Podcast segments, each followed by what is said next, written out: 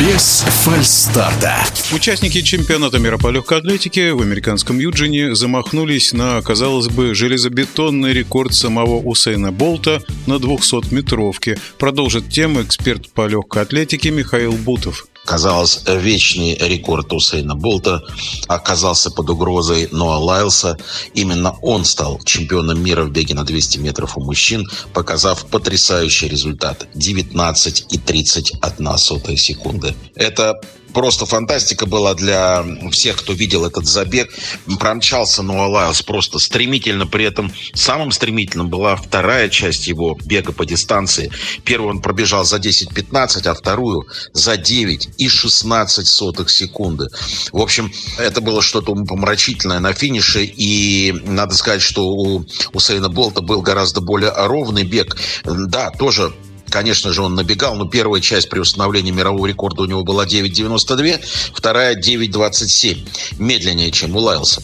Лайлс сказал, что он в великолепной форме после финиша, и, конечно же, он готов был к тому, чтобы побить мировой рекорд, но удовлетворился тем, что побил американский рекорд и получил звание чемпиона мира.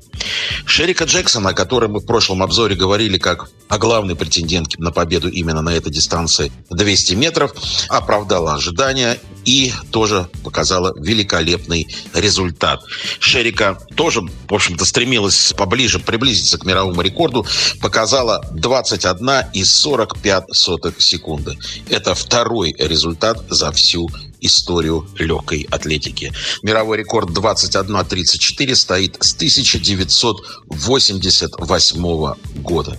Представляете, какие скорости мы видим сейчас в штате Орегон, в Соединенных Штатах Америки на чемпионате мира. Эти две победы а, Джексон и Лайлс были, конечно, главными событиями седьмого дня. Снова мы видим полный пьедестал почета американцев на дистанции 200 метров. Все три первых места. Лайлс, Беднарик и Найтон. Найтон, да, Найтон оказался третьим. Думали мы о том, что он будет оказывать сопротивление э, Лайлсу, но он действительно был великолепен.